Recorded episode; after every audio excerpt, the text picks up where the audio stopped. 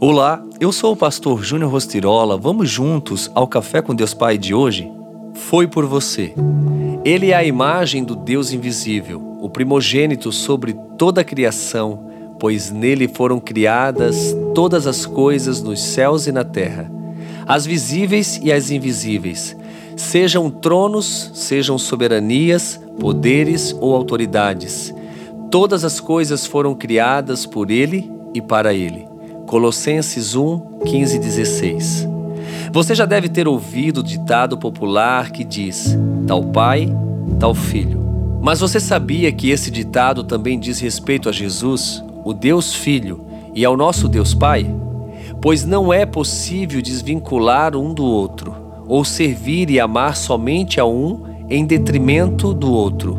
Pai, Filho e Espírito Santo são um só.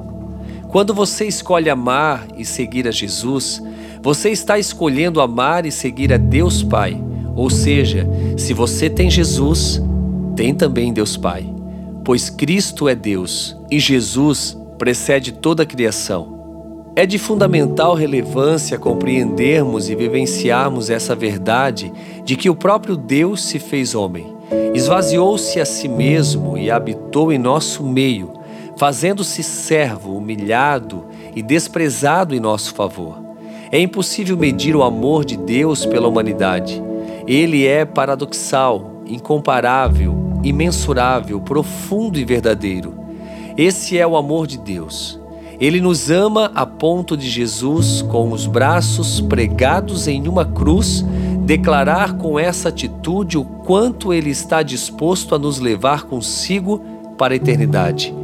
Deus preferiu se tornar homem e morrer na cruz a ter de passar a eternidade longe de nós. Seja grato pelo que Jesus fez por você e por ele nunca desistir de nós.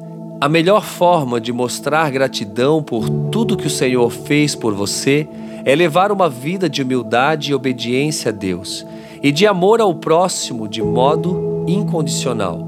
E a frase do dia diz: o amor de Jesus o faz abrir os braços para suprir você. Pense nisso. Ele te ama. Ele levou sobre si as nossas dores e o castigo que nos traz a paz estava sobre ele pelas suas pisaduras. Eu e você fomos curados, sarados, libertos para viver, de fato, a liberdade conquistada na cruz do Calvário. Seja livre, viva a cada dia na presença daquele que pode todas as coisas.